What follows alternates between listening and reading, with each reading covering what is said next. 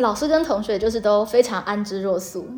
他们自己就会说，老师这边会滴水，我们要挪过来，然后他们自己就会挪一挪，然后挪到 为什么那里的学生都不会抱怨？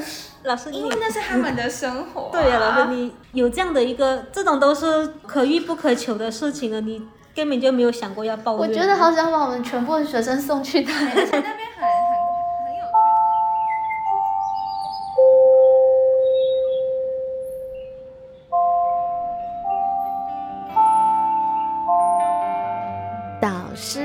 间，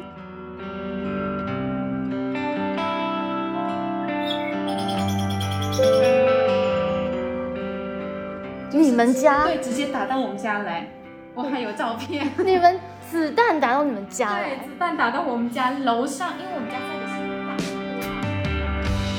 因为像这种这种金政府执政，它比较可怕，一直你去骂他，一枪毙了你。这里，老师，你不能去那边生活。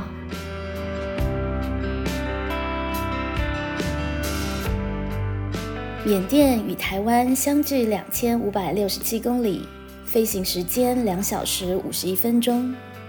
如果没有真的聊起来，完全想不到这两个地方会有那么多极其相似又大不相同的文化现场与渊源。今天的导师时间记录是二月九号，缅甸华侨舒和和可慧来到景美女中，分享他们从家乡来到台湾的学习、成长和创业的故事。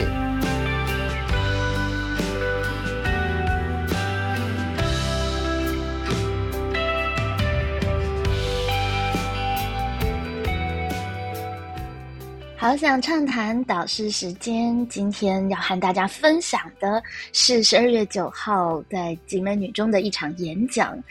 这一集节目呢，实在是让我又超级想要剪辑，又有点不想要剪辑。想要剪辑的原因，是因为整个讲座非常的精彩，不管是同学的互动，或者是里面可以看到的一些细节，都蛮值得去做记录的。不想剪辑，是因为整个话带包含两个小时的演讲，以及会后，呃。老师、学生跟讲师们随便乱聊，又聊了一个小时的话带，觉得处理起来就很累。而现在的时间已经是礼拜天下午的十二点五十四分，我也还蛮想要放假的。但是我知道，如果没有把它剪辑出来，以后应该会后悔。所以还是想要花一点点的时间做一下整理，里面呢会萃取一些呃当天演讲的精华的段落，主要一方面作为自己的教学收藏，其实更重要的是，我觉得呃这是一个还蛮值得社会大众一起关心的一个话题哦，尤其舒和汉可会参与的这个计划——缅甸华文教育服务团，这个计划本身。就是一个很动人的故事，虽然是由一群年轻人做的一个好小好小的组织，却可以带我们看到缅甸和台湾之间的一些文化情谊，乃至呃，我们会在缅甸的一个华文学校的现场呢，看到我们已经失落了，或是我们。已经过去很久很久的，不管是教材或者是师生互动、家庭关系，真的是一种很妙的感觉。而里面呢，呃，这样子的一个散在时光隧道的碎片里面的，呃，各种的文化差异冲击，我觉得也许都可以带给我们彼此还蛮深刻的对于自身当前处境的一些反思，不管是对于文化认同或者是教育上面。都有蛮多可以聊的哦。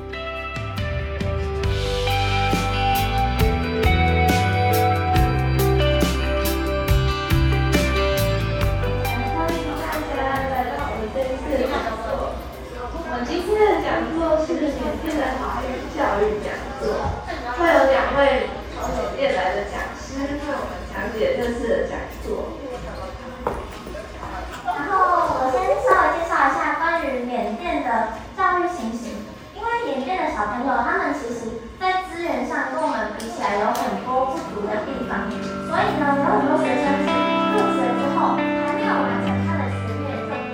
讲座是由宣荣和秦瑜两位才女开场的。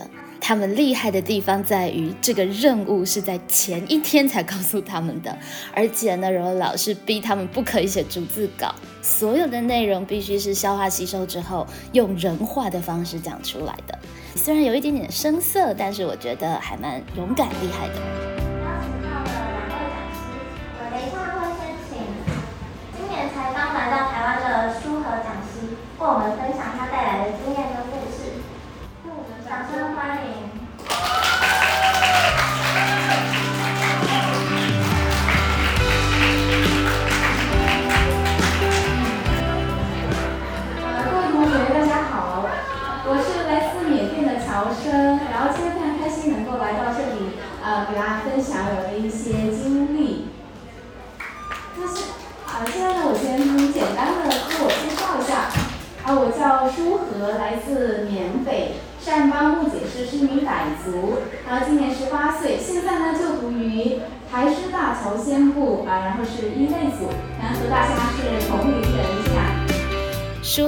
年纪和学生非常的接近，所以呢，同学反应蛮热烈的。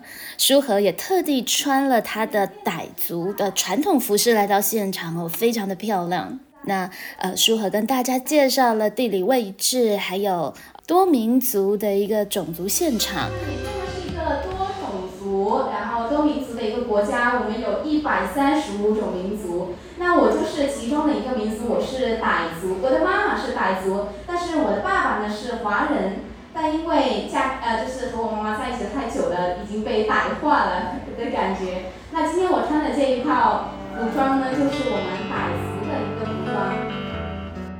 我我们知道，在东南亚地区的华文教育其实都非常的辛苦，因为当地的政府呢，要不不承认，要不呢三不管。那在缅甸的状态是有超过六百所的华文学校，但是呃，虽然政府允许成立，可是他的学历却又是政府不承认的。也就是说，你读了华文学校、中文学校是没有办法直接在缅甸升学的。这也造成了这些华侨的学生呢，他们到了高中毕业之后，必须要到中国或者是台湾等地去留学。舒和也是因为这样子来到了台湾，他印象最深刻的第一件事情，就是在食物上面的乡愁了。缅甸呢是比较重口味一点，就是重油重盐。那刚我们刚来到台湾，在隔离的时候吃那个隔离餐，就是每天都给家里面打电话，我说我我不要读书了，我要回去了，因为真的 我觉得太难吃了，因为觉得太清淡了。然后后面就是只能让这边的朋友给我们点了一个一份麻辣烫，那是我隔离以来吃过最好的一个了。食物真的是文化差异的第一个大考验哦。舒和说，他来到台湾第一次吃到，竟然是水煮的高丽菜，是甜的，是蔬菜的原味，他觉得非常的不可思议。因为在他的家乡，这个高丽菜一定是要辣椒啊，然后酱料呀爆炒才够味的。后来在 Q&A 的时候呢，有学生非常贴心的建议他，也许可以试试客家小炒，应该那个重口味呢，说不定会是舒和姐姐会喜欢的。那然后是缅甸的文字，那缅甸文字呢是圆圆圈圈的，大家看有没有像那个视力筛选表上，开口向左，开口向上，开口向右，向下的，对吧？对，它就是这样圆圆圆圈圈的，非常可爱。那接下来就是我的家乡木姐。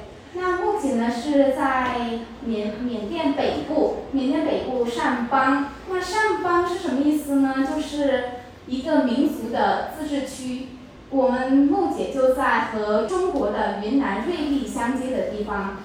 我们进入中国，就是进去中国瑞丽是非常简单的一件事情。如果没有疫情的话，有一个地方叫做瑞丽口岸。那在这个口岸呢，我们是非常可以非常简单的进入。那怎么一个简单法呢？就是只需要通行证，不需要护照。那这个通行证呢，只需要有缅甸的户口本，还有缅甸的身份证就可以办到。那用这个通行证进去，可以在中国的瑞丽待七天，就是七天之后呢就要回来，不然就会被抓。台湾是一个海岛，所以出国对我们来说都是一件坐飞机的事情。很难想象在国与国边境交壤之处，通行证就可以到别的国家去了。像舒和这样子的边境的孩子，其实他甚至是每天出国到中国去上。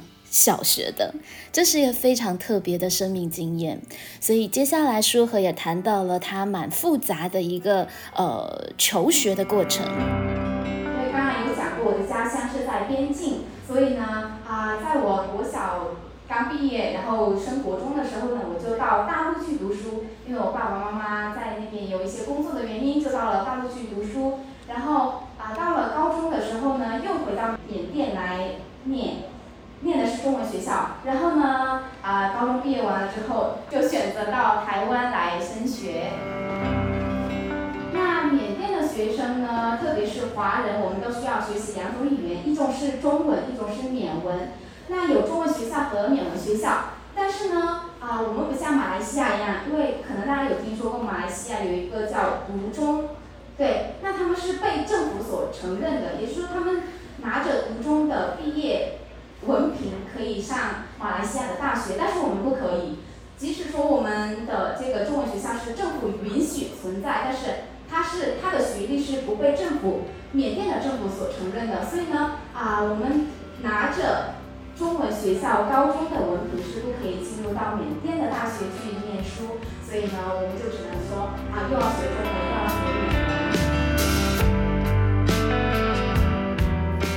在台湾学中文天经地义，你很难想象你读了半天的中文学校，但是你的文凭是国家没有办法承认，然后没有办法帮助你升大学的。这里面更令人觉得蛮神秘的是，但是东南亚不管是缅甸啊，或者是马来西亚等等，就真的有这样子的华文教育。传承了下来，不是靠政府的力量，是靠民间的呃士绅啊，然后村民的力量，盖了一间又一间的华文学校，传承着这个华文的呃教育。也是为什么缅甸华文教育服务团会创立的一个原因哦。因为创办人雨山呢，他到了缅甸担任志工，发现哎，当地的学生在读的教材竟然是国立编译，这真的在台湾已经算是考古文物的国立编译馆的教科书的翻印本，所以呃。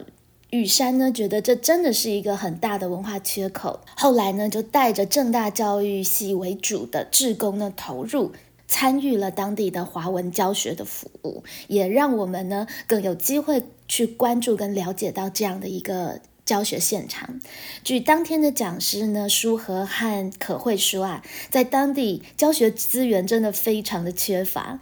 然后，呃，不管是教科书，或者是哪怕是呃台湾的老师带去的讲义啊、教具啊，或者是考卷，学生都会万分珍惜的，觉得哇，那是很棒的资源。的上课时间呢？国小、国中是在早上很早的时候，先偷一些时间上中文学校，然后再赶着去上正规的缅文学校。到了高中呢，因为课程呢就变得更赶了，学生呢是放学之后呢回到家来继续接着上中文学校的教育。那我们也可以看到在。缅甸的这个地方的华文教育呢，其实也牵涉着中华民国认同以及中国大陆认同的两方教材的那个势力，可能是繁体版的或是简体字版的。在缅甸，我在上国小的时候呢，是用的中文的啊大陆的教材，所以学的是简体。那到大陆国中的时候呢，也是学简体。那这个时候我差不多已经习惯用简体了。但是又转到缅甸来上高中，缅甸的高中呢是非常的，就是混乱。他们有有些会用大陆的教材，有些会用台湾的教材，所以呢是简体和繁体一起学。然后最后到台湾，就现在就是学学习繁体。然后现在包括我念课文的时候呢，有些字就是会念跳过跳过跳过，然后 就是只能这样。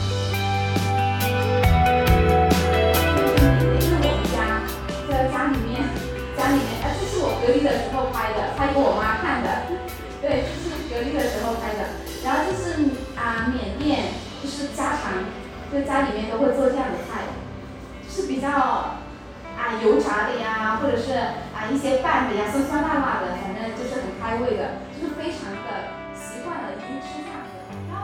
这里书盒放了他们家家常菜的餐桌，所以我们就不得不承认，好吧，如果从这样子的一个奢华的餐点来到了台湾，可能会真的觉得台湾吃的太简单又清淡了。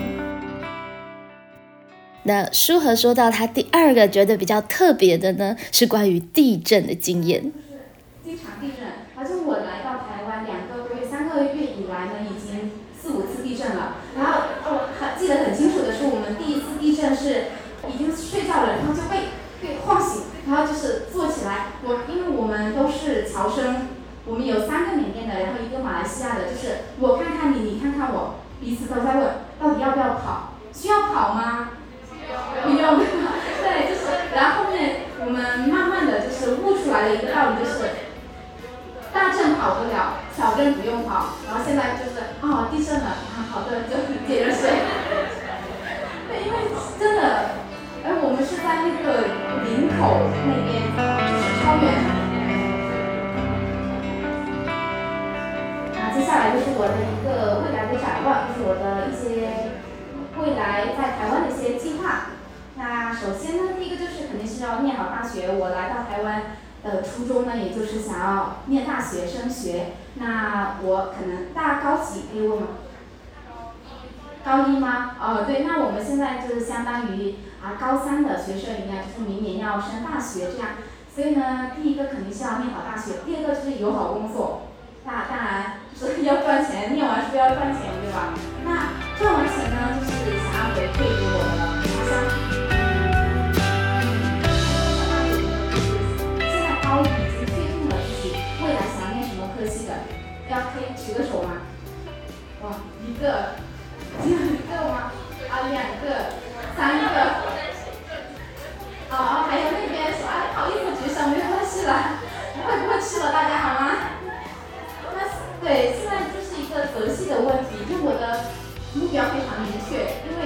觉，因为我热爱是占第一位，你不喜欢这个科系。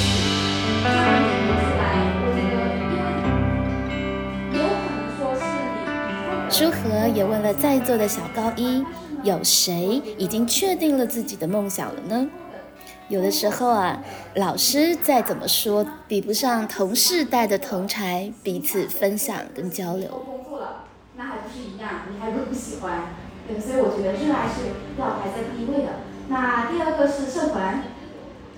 那为什么说是社团呢？因为我现在念的是侨先部，侨先部的话啊，顾名思义就是侨生待待的地方。相较于台湾十八岁的孩子，舒和的展望可谓非常的中规中矩，好好读书，找好工作，回馈家乡。这么素朴简单的理想，反而有可能是台湾孩子听不太懂的。努力读书、认真工作之后，为什么要回馈家乡呢？为什么舒和姐姐来自可能相对资源匮乏的家乡，却可以这么自然而然地把回馈家乡作为自己努力的动力呢？这在后来的访谈，舒和姐姐有更完整的诠释。但是在演讲里面，舒和姐姐的一句话，倒是蛮多孩子在课后的杂记书写里都有写到，觉得有所启发的。为什么说我想要回馈家乡？一句话对我影响非常重要，就是这个：我们接受高等教育的目的，不是为了摆脱我们贫困的家乡，而是为了帮助我们的家乡摆脱贫困。不管是你是哪一国人，你都要记得你的祖国在哪里。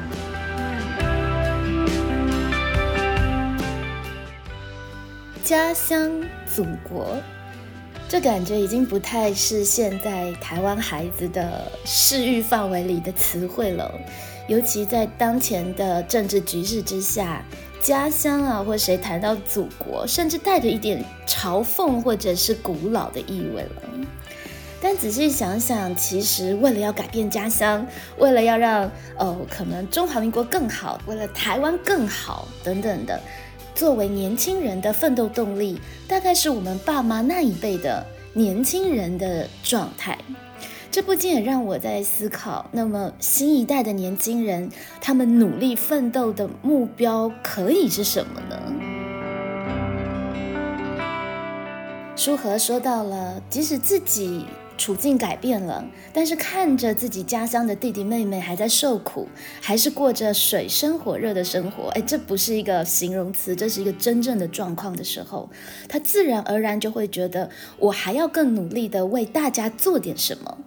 但是对于台北的孩子比较困难的是，他的左边、右边的同学跟他一样，同样是 iPhone、iPad，所以他也不太会觉得有谁真的很需要帮助，或者有什么样的家乡的处境是真的很需要他去救助的。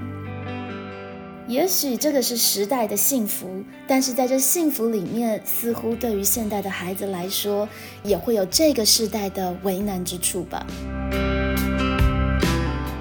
很有意思的是，在课后的杂记里，有一两位同学针对这个问题有了一些对话。也许我们之后的 podcast 还可以好好的把这个议题给展开来，更深入的聊聊。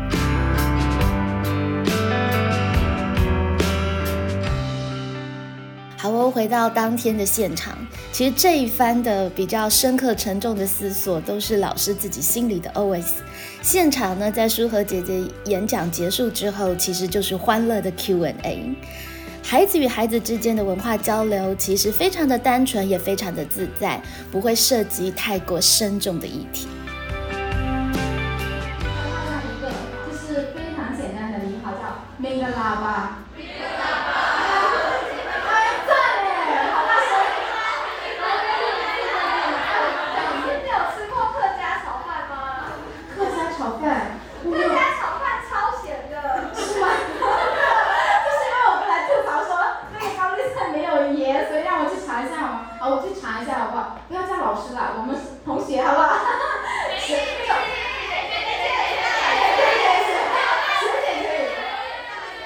群孩子超会做公关的，他们呢就非常的热络的聊了起来。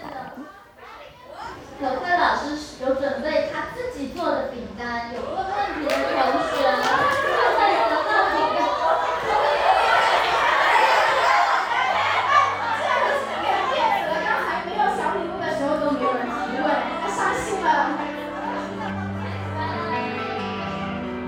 完全是一个贪吃鬼的模样。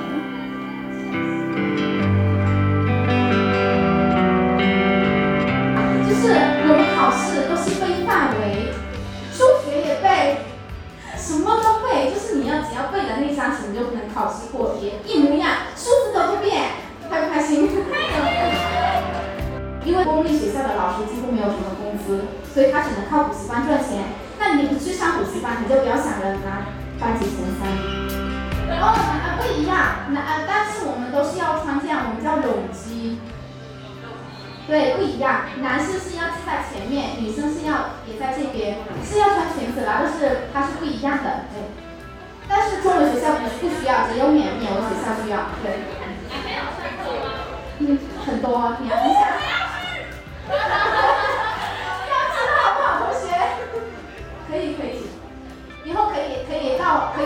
那个缅甸活罪服务团的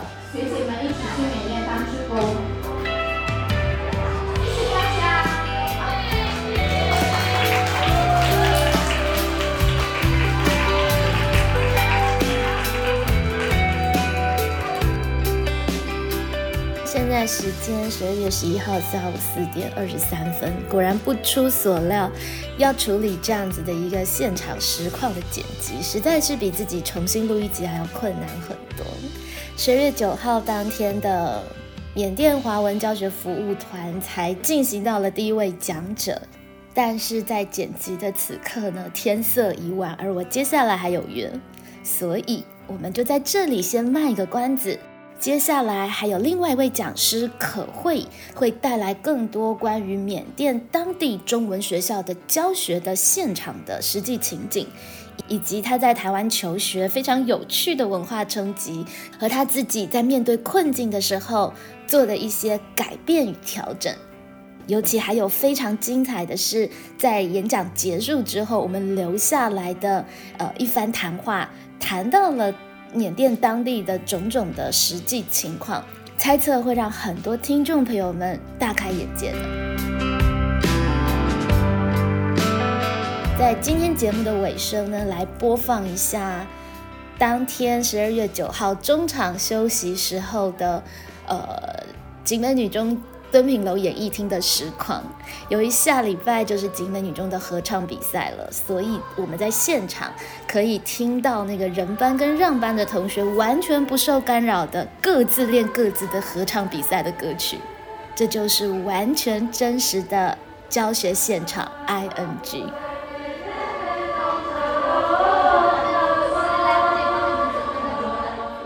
好想畅谈，我们下回见喽，拜拜。